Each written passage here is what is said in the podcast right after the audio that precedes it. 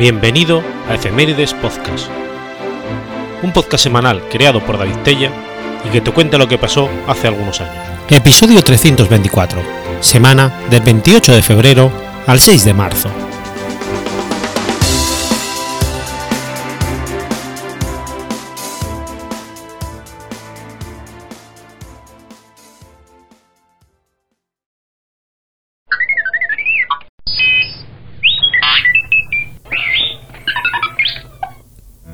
28 de febrero de 1847.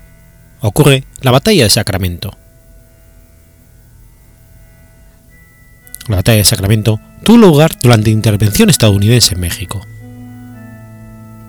Después de la captura del Paso del Norte, el coronel Alexander William Doniphan llevó al primer regimiento montado de Missouri al sur con la intención de tomar Chihuahua capital. A 24 kilómetros al norte de la ciudad Doniphan se encontró con una fuerza de caballería, infantería y artillería mexicana al mando del general José Antonio Heredia. En un audaz ataque a través de los flancos de una meseta, Doniphan desvía la fuerza mexicana.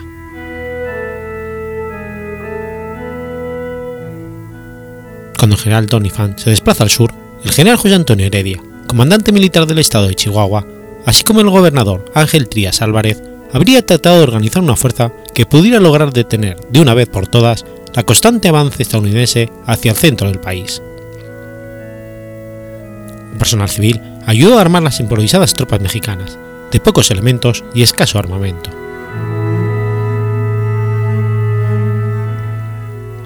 Heredia creyó ideal el rancho de Sacramento como el lugar idóneo para presentar el combate.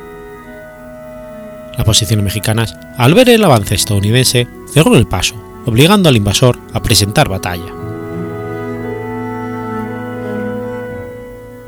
Cuando las fuerzas estadounidenses llegaron al lugar, se detuvieron por un momento y reconocieron el campo.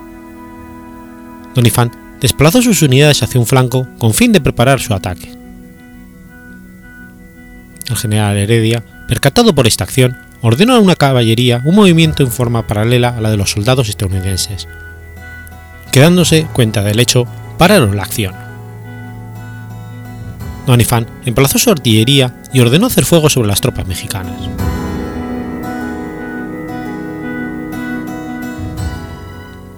Aunque los oficiales y jefes mexicanos trataron de evitar la desbandada de las tropas, sus esfuerzos fueron en vano, por lo que tuvieron que retirarse a sus posiciones con sus heridos.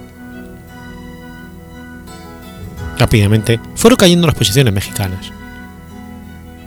A pesar de ello, la caballería mexicana comandada por Ángel Trías Álvarez efectuó varias cargas que casi lograron la victoria, hasta que artilleros estadounidenses lograron apoderarse de un cañón, mismo con el cual hicieron fuego contra los lanceros mexicanos a quemarropa, acción que terminó con la resistencia mexicana. Las fuerzas mexicanas, al perder la batalla, se retiraron de la ciudad de Chihuahua con la intención de reorganizar su tropa. Doniphan el 2 de marzo de 1847, ocupó Chihuahua.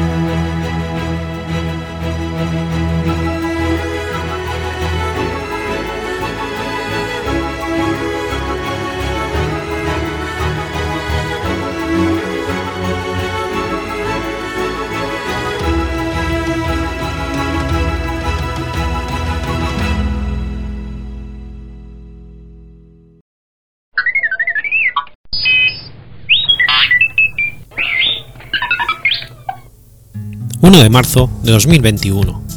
Muere Enrique San Francisco. Rogelio Enrique San Francisco Cobo, conocido como Quique San Francisco, fue un humorista y actor español. Es hijo de los actores Enriqueta Cobo y Vicente Aro, y hermano de padre de Vicente Aro Vidal. Aunque era natural de Madrid, su infancia transcurrió en Barcelona, donde vivía con su madre, y debutó en el cine con tan solo 6 años tras haber hecho publicidad. En el teatro debutó dos años después, en El sueño de una noche de verano. En 1965 realizó su primera actuación televisiva, interviniendo como protagonista en la serie de televisión española Santi, Botones de Hotel, realizada en los estudios Miramar de Barcelona. Joven se alistó en la Legión Española, llegando a ser francotirador, y no se reenganchó por presiones familiares. Cumplió el servicio militar en Gran Canaria en el Regimiento de Tiradores de Infantería Canaria de 50, donde alcanzó el grado de cabo.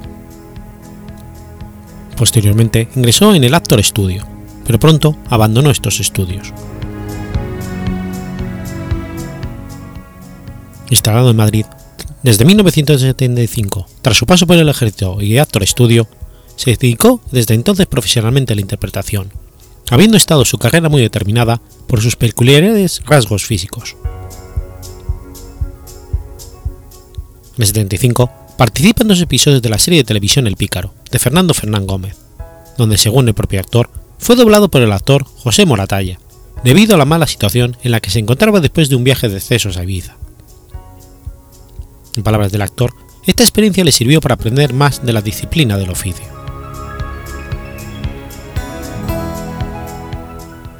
Su carrera cinematográfica fue especialmente activa durante los años 70 y la primera mitad de los 80, cuando estuvo enganchado a la heroína.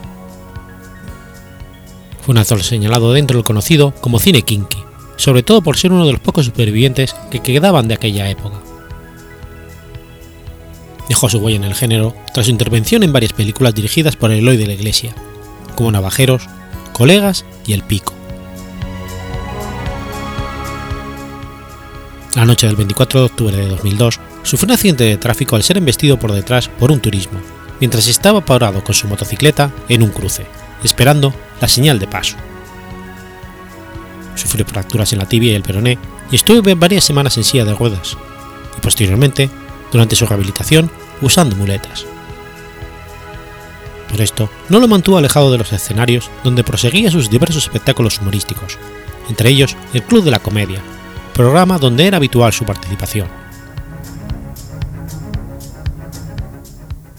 En los últimos años estuvo más centrado en la, en la, televisión, destacando su papel de Tinín en la serie de televisión española Cuéntame cómo pasó. Si bien su personaje desapareció temporalmente de la serie precisamente por su accidente de moto. En teatro participó en varias obras, siendo las más destacadas Frankie y la boda, los 80 son nuestros, sustituyendo a Víctor Manuel García, y La Noche del Sábado. Igualmente, protagonizó los espectáculos Francamente, La Vida según San Francisco y La Crisis según San Francisco. En radio, colaboró con No Somos Nadie, presentado por Pablo Motos en Meme 80. También participó en videoclips con Loquillo y Torgloditas, Rosario Flores y con La Fuga. Uno de sus últimos trabajos, a finales de 2020, fue para la campaña publicitaria de Navidad de la empresa Campofrío. Ambientada en la época del coronavirus y de forma cómica, San Francisco personificaba la muerte. Enrique San Francisco fue ingresado el 23 de enero de 2021 por una neumonía bilateral. En el momento de su ingreso no podía respirar y apenas caminar. La prueba de COVID dio negativo pero la infección había llegado al riñón y la sangre. El 5 de febrero fue ingresado en la UCI del Hospital Clínico San Carlos al empeorar su salud por la neumonía bilateral severa. Falleció el 1 de marzo del 2021, pocos días antes de cumplir 66 años. Fue incinerado al día siguiente.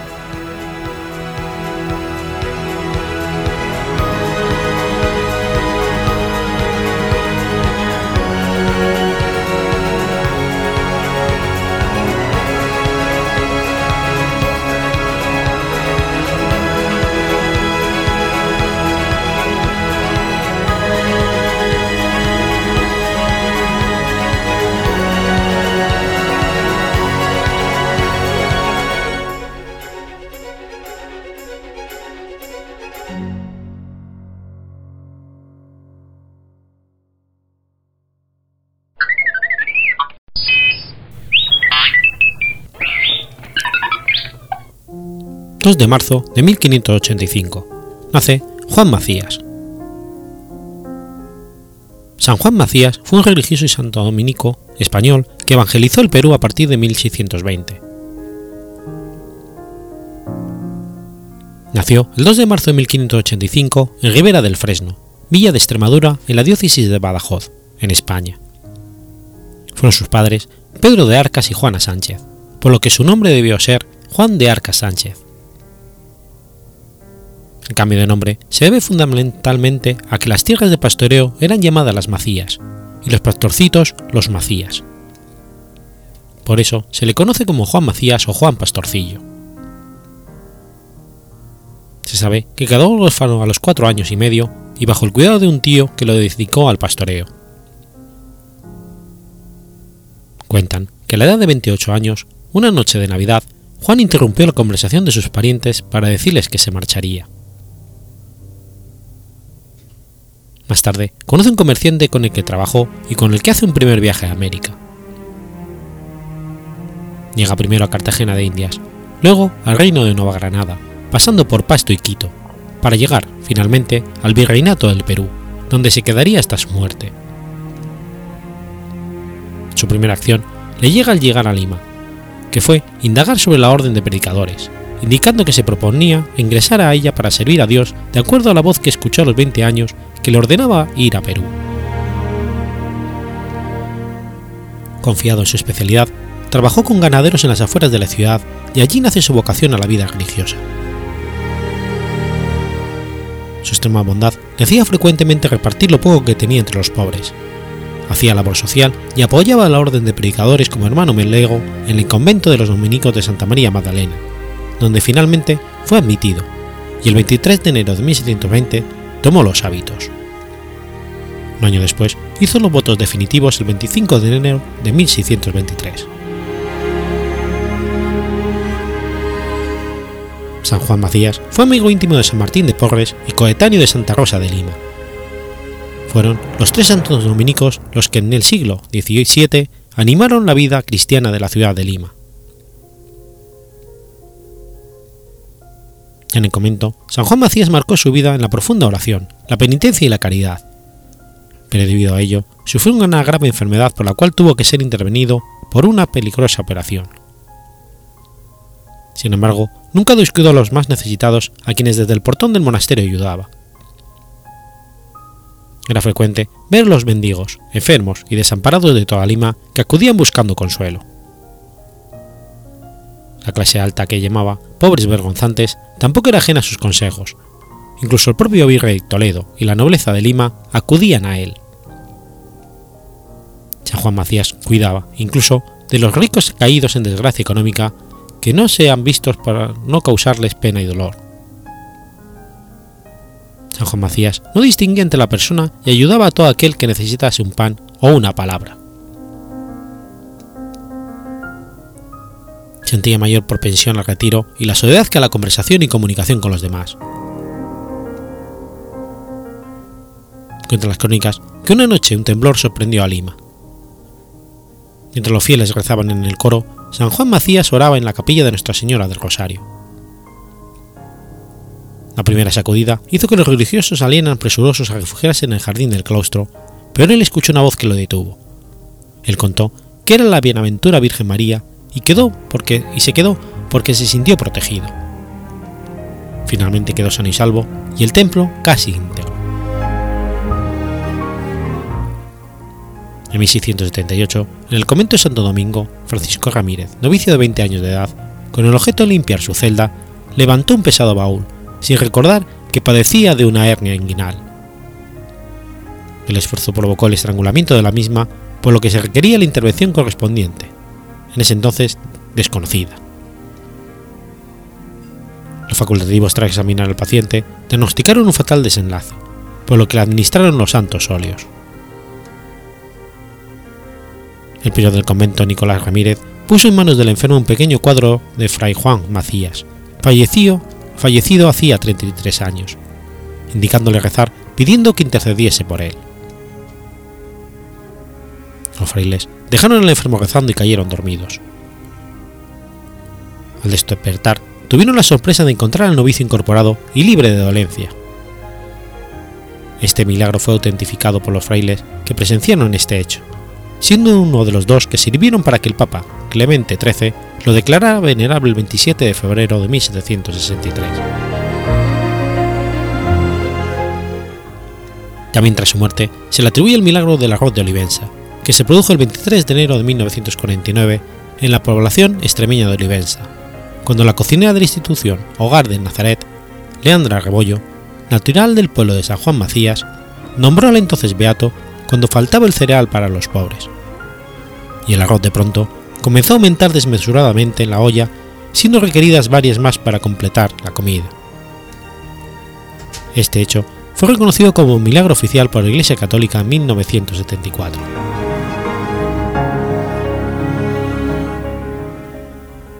Con 60 años de edad contaba Fray Juan Macías cuando le visitó la enfermedad que le llevaría a la tumba.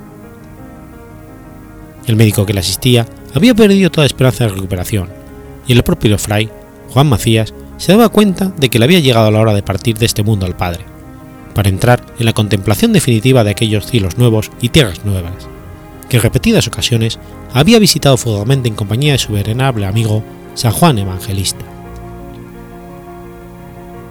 Es la hora de, la despedida definitiva.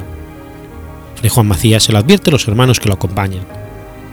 Ahora sí, es llegada mi hora, que se haga en mí la voluntad del Señor.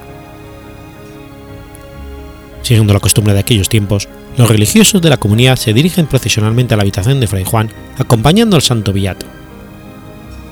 Fray Juan se sienta con la ayuda de sus hermanos y por última vez recibe con todo fervor la Santa Comunión.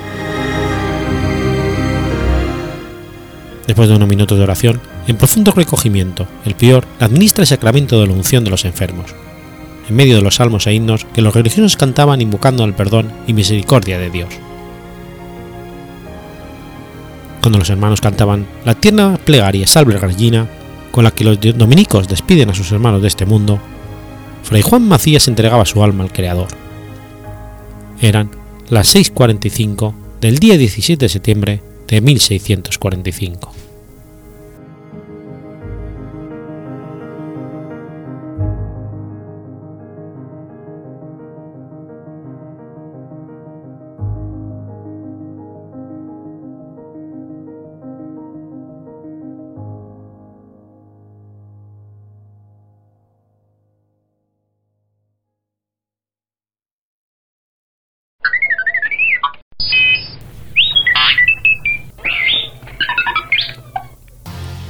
3 de marzo de 1966.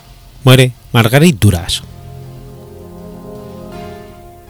Marguerite Duras, seudónimo de Marguerite Germaine Marie Dunait, fue una novelista, guionista y directora de cine francesa. Nació en Saigón, mientras la región formaba parte de la Indochina francesa, el 4 de abril de 1914. Pasó su infancia y adolescencia junto a su madre en Indochina experiencia que la marcó de manera profunda e inspiró muchas de sus obras. A los 18 años, en 1932, emigró a Francia, donde estudió Derecho, Matemáticas y Ciencias Políticas. Trabajó como secretaria en el Ministerio de las Colonias de 1935 al 41. Cambió su apellido en 1943 por el de un pueblo del Hotel Caron, donde estaba la casa paterna. En 1939 se casa con Robert Antelme. Tuvo un hijo que murió en 1942. Ese año, Duras conoció a Dionís Mascolo, que terminó siendo su amante con quien tuvo otro hijo. Durante la Segunda Guerra Mundial participaron en la resistencia francesa. Su grupo cayó tras una emboscada. Marguerite logró escapar ayudada por François Mitterrand, pero Robert Antel fue apresado y enviado a un campo de concentración el 1 de junio de 1944. En 1945, pese a su deseo de divorciarse, cuando Robert regresó en penosas condiciones del campo de Dachau, ella se quedó con él para cuidarlo, hecho que relatará en su novela tardía El dolor. En 1946 se divorcia. Militó en el Partido Comunista del que fue expulsada en 1955. Primeras novelas, Les Impudents y Le Vie Tranquille, refleja cierta influencia narrativa anglosajona. Después evoluciona hacia las formas de Nouveau Roman, así en la Presse de Midi de Andesmas de 1960. Se dio a conocer más con la publicación de una novela de inspiración autobiográfica, Un dique contra el Pacífico, que elabora recuerdos de su infancia. Sus obras posteriores ponen de relieve en relatos cortos la angustia y el deseo de los personajes que intentan escapar de la soledad.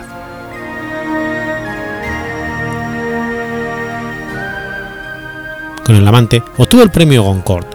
Es una novela más accesible, con la que alcanza un éxito mundial, con más de 3 millones de ejemplares vendidos y traducida a 40 idiomas. Retoma ahí un recuerdo de adolescencia y lo elabora de manera novelesca. Lo volvió a él en La Man de Chin du Nord, de 1991. Su obra literaria cuenta con unas 40 novelas y una docena de piezas de teatro. Su trayectoria dramática fue conocida en 1983 por la Academia Francesa con el Gran Premio del Teatro. Marguerite Duras escribió el libro Hiroshima, Mon Amour, que sirvió como base de la película homónima dirigida por Alain Resnais en 1958. Duras realizó el guion. Dirigió a su vez varias películas, entre ellas India Song y Los Niños. La propia vida de la escritora es una novela sobre la que ella ha escrito sin cesar. La destrucción, el amor, la alineación social son palabras claves en la vida de Margaret Duras que se detectan en toda su obra. Una historia tormentosa, de soledad y escritura, de palabras y de silencios, de deseos fulgurantes también. Un personaje ineludible en la vida de Margaret Duras es su madre. El desamor maternal marcó toda su vida e hizo de ella un personaje controvertido en el que se entremezclaron las exigencias del corazón y los caprichos del cuerpo. Impetuosa y obstinada, tuvo tantos detractores como seguidores de sus obras. Es difícil definir su personalidad, iracunda o dulce, genial o narcisista, pero hay que creerla cuando asegura, yo soy una escritora, no vale la pena decir nada más.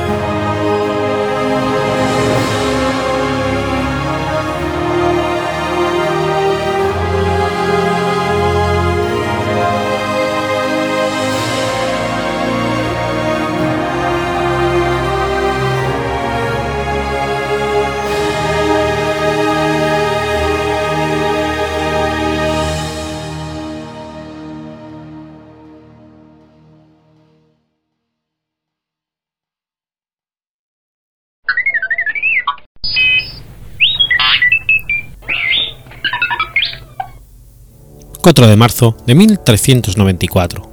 Nace Enrique el Navegante.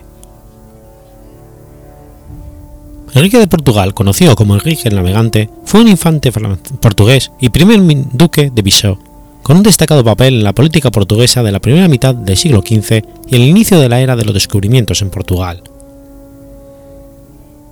Por ser hijo, hermano y tío de reyes, consiguió un monopolio de las exploraciones por las costas africanas y las islas del Océano Atlántico.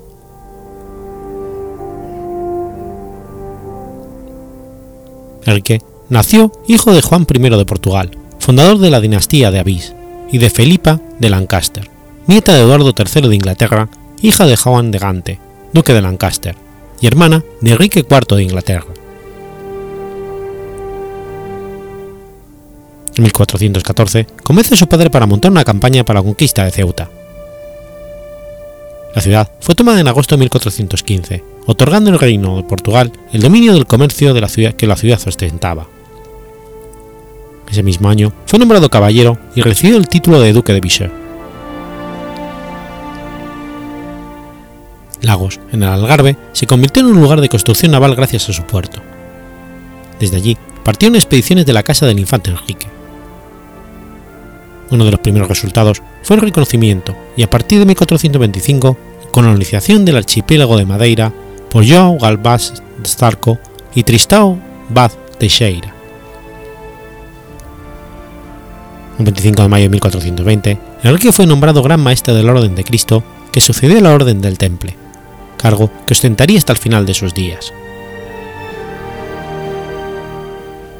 En 1426, sus navegantes descubrían las primeras islas Azores, posiblemente por Gonzalo Beloyo, que también fueron colonizadas por los portugueses.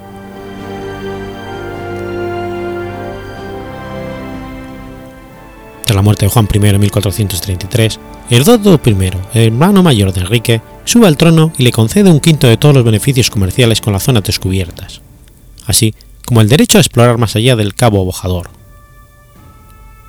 En aquella época, el Cabo Bojador era el punto más meridional de la costa de África conocido por los europeos.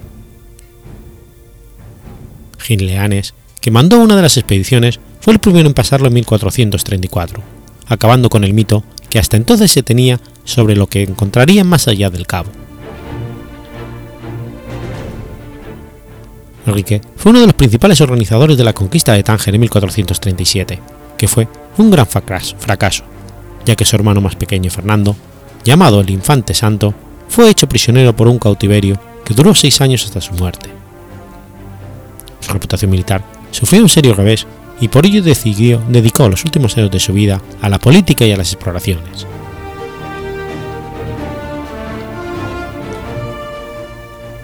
El reinado del rey Eduardo duró apenas cinco años, tras los cuales Enrique apoyó a su hermano el infante don Pedro en la regencia, durante la minoría de edad de su sobrino Alfonso V, recibiendo a cambio la confirmación de su monopolio sobre las navegaciones al sur del estrecho de Gibraltar. Procedió también durante la regencia a la colonización de las Azores. Las expediciones coronan un gran impulso con una nueva embarcación, la Carabela. Nuno Tristao y Antao González llegaron al Cabo Blanco en 1441. La bahía de Arwin en 1443, donde construyeron un fuerte en 1448. Entre el 44 y el 46, cerca de 40 embarcaciones salieron de Lagos. Dinis Díaz llegó al río Senegal, dobló la península de Cabo Verde en 1444 y visitó Guinea. Con ello, los portugueses rebasaron el límite sur del gran desierto del Sáhara. A partir de ahí, el infante cumplió con dos de sus objetivos, evitar las rutas del comercio por el Sáhara y acceder a las riquezas de África Meridional.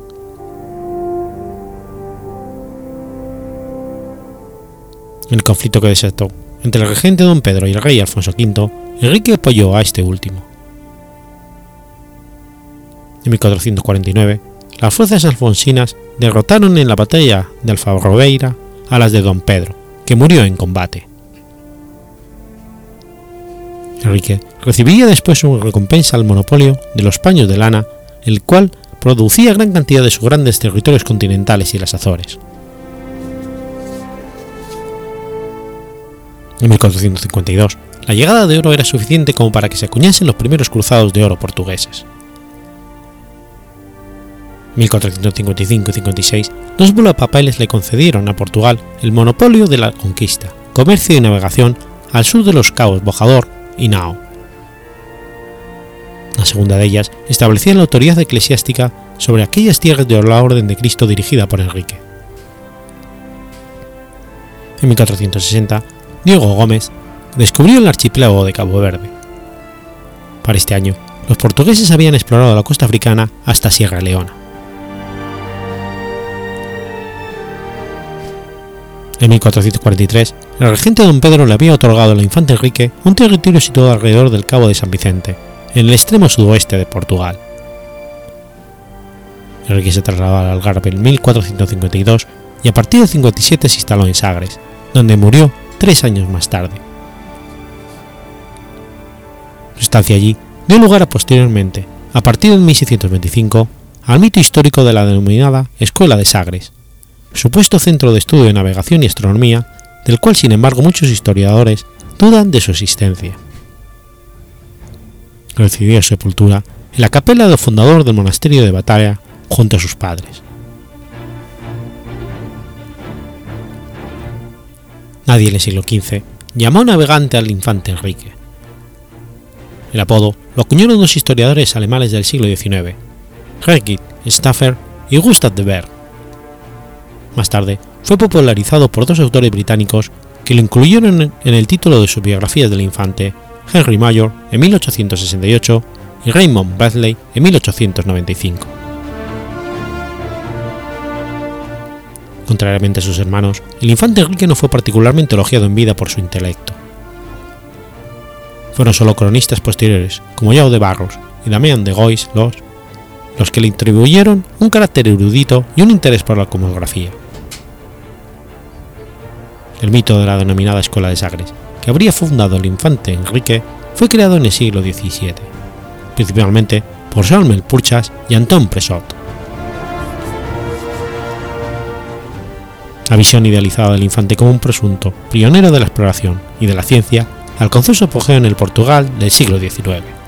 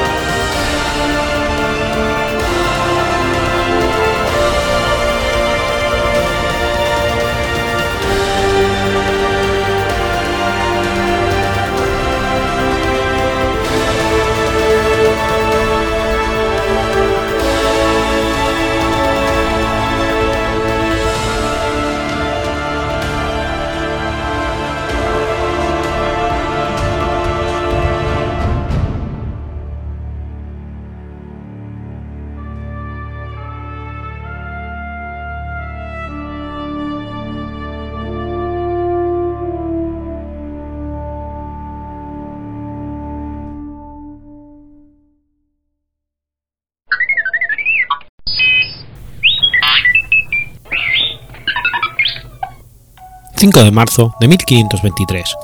Nace Rodrigo de Castro.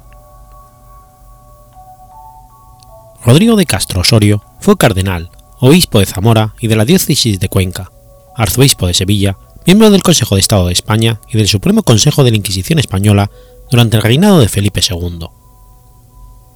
Tío abuelo de Pedro Fernández de Castro y Andrade, séptimo conde de Lemos, estrechamente vinculado a la ciudad gallega de Monforte de Lemos, fue el fundador del Colegio de Nuestra Señora de la Antigua. conocido popularmente como Cardenal Rodrigo de Castro, auténtico hombre renacentista, considerado por muchos autores como el último gran príncipe eclesiástico, su lugar de nacimiento es disputado, ya que no se ha podido encontrar la partida de nacimiento.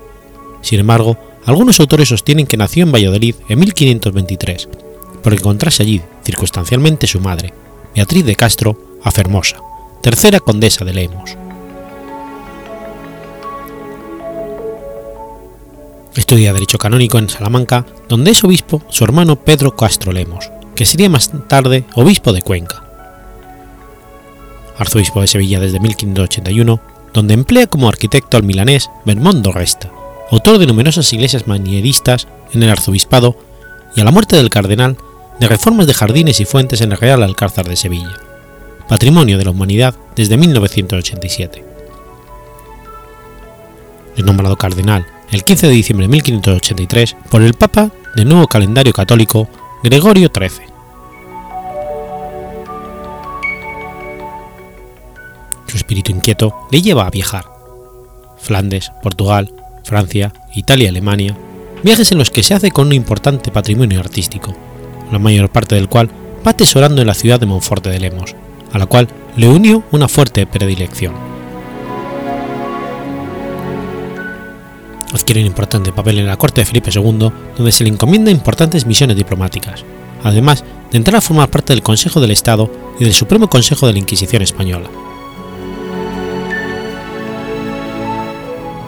El cardenal es muy criticado por su gusto por el boato y la suntuosidad. Se suceden costosas partidas de caza y un gran número de sirvientes y criados, además del gusto por el lujo y las obras de arte siente una gran afición por la cetrería, de la cual queda constancia por el Tratado de la Caza de las Aves, de Pedro López de Ayala, que aún se conserva en la muestra de Nuestra Señora de la Antigua y que pertenece a su colección personal. Surgen asimismo críticas en su arzobispado de Sevilla, al rodearse exclusivamente de sirvientes y colaboradores gallegos. Su otro aspecto era su generosidad y humanismo, quiere una residencia para chicas en situación difícil. Lucha por la humanización del trato en las prisiones. Ayuda al clero empobrecido y ayuda a la construcción y mejora de templos, hospitales y asilos, además de ejercer de mecenas de las artes.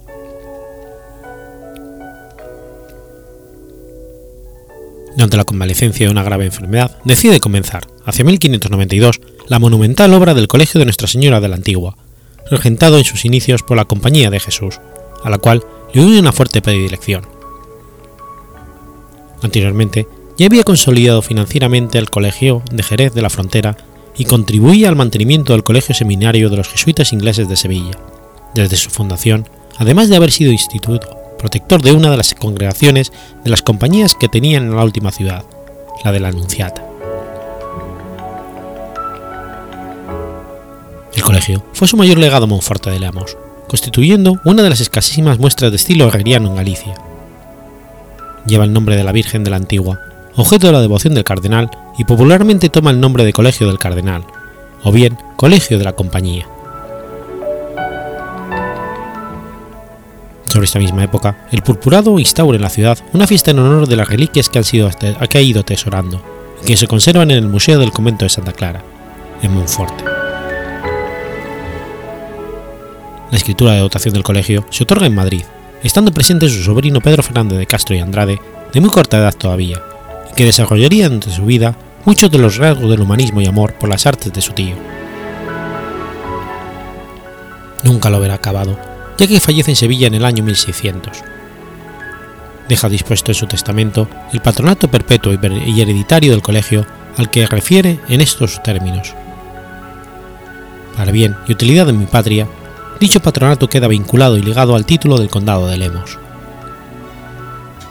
Dispone asimismo el traslado de sus restos a Monforte de Lemos, donde yacen, en el Colegio de Nuestra Señora de la Antigua, bajo una estatua realizada por Juan de Bolonia y muy apreciada por su singularidad, que le presenta en posición de rezo y enfrentado a un cuadro de la Virgen que acapara sus devociones, Nuestra Señora de la Antigua, cuadro que esconde, tras de sí, el sepulcro de su madre, Beatriz de Castro a Fermosa, tercera condesa de Lemos.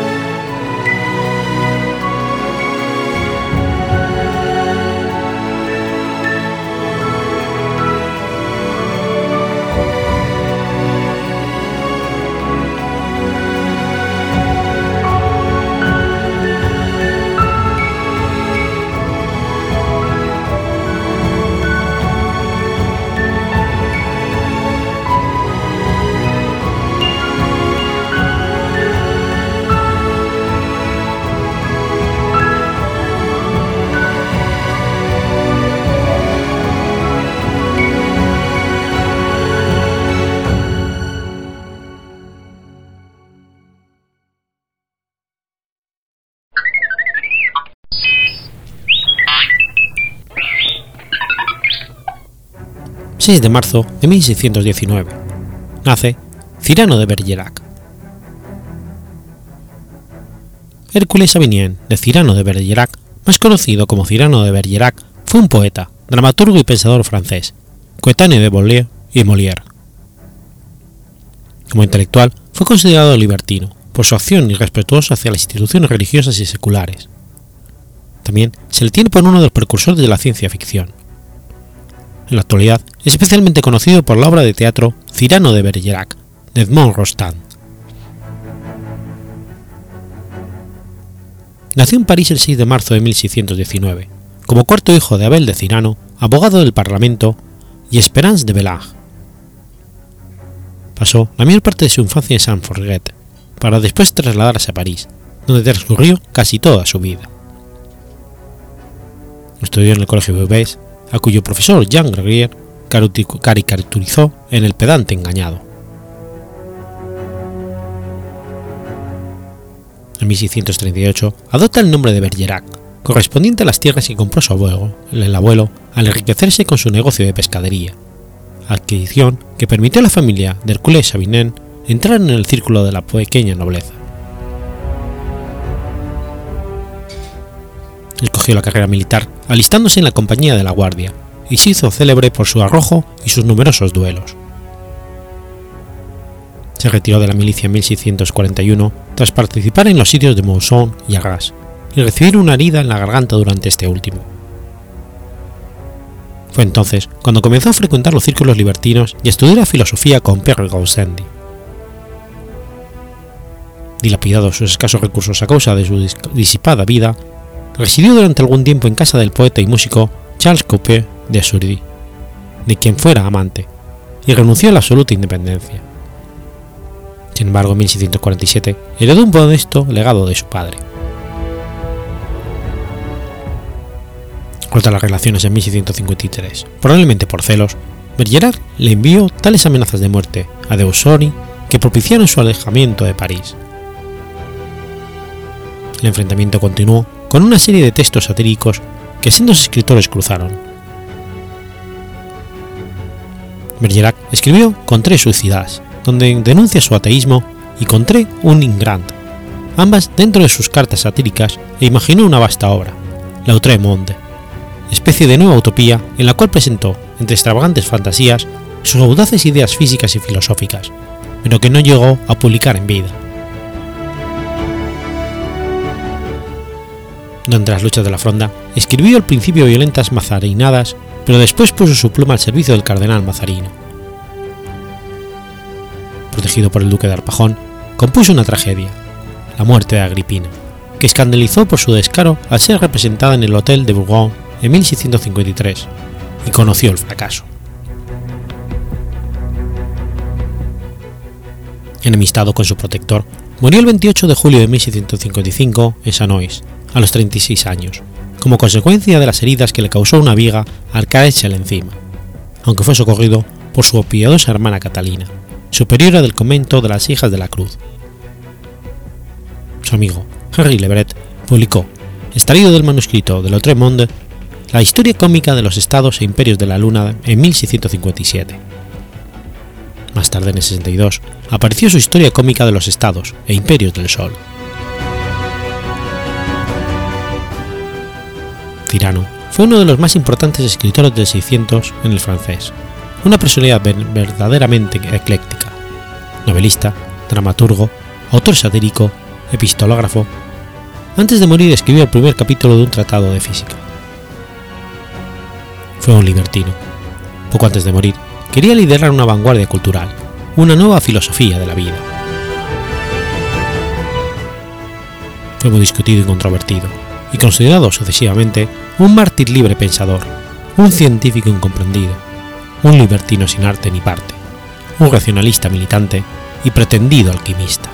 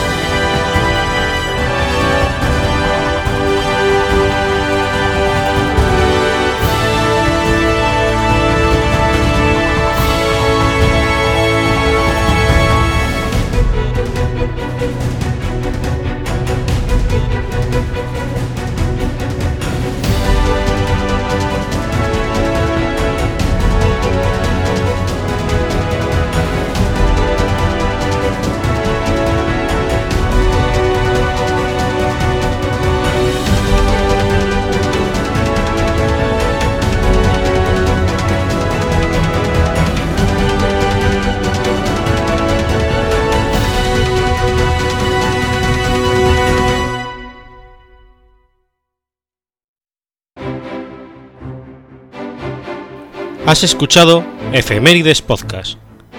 Si quieres ponerte en contacto conmigo, puedes hacerlo por Twitter a la cuenta arroba efemeridespod o mi cuenta personal, arroba telladavid, o por correo electrónico a la dirección efemeridespod.gmail.com. También puedes visitar la página web efemeridespodcast.es. Y recuerda que puedes suscribirte por iTunes y por iBox, y tienes un episodio nuevo cada lunes.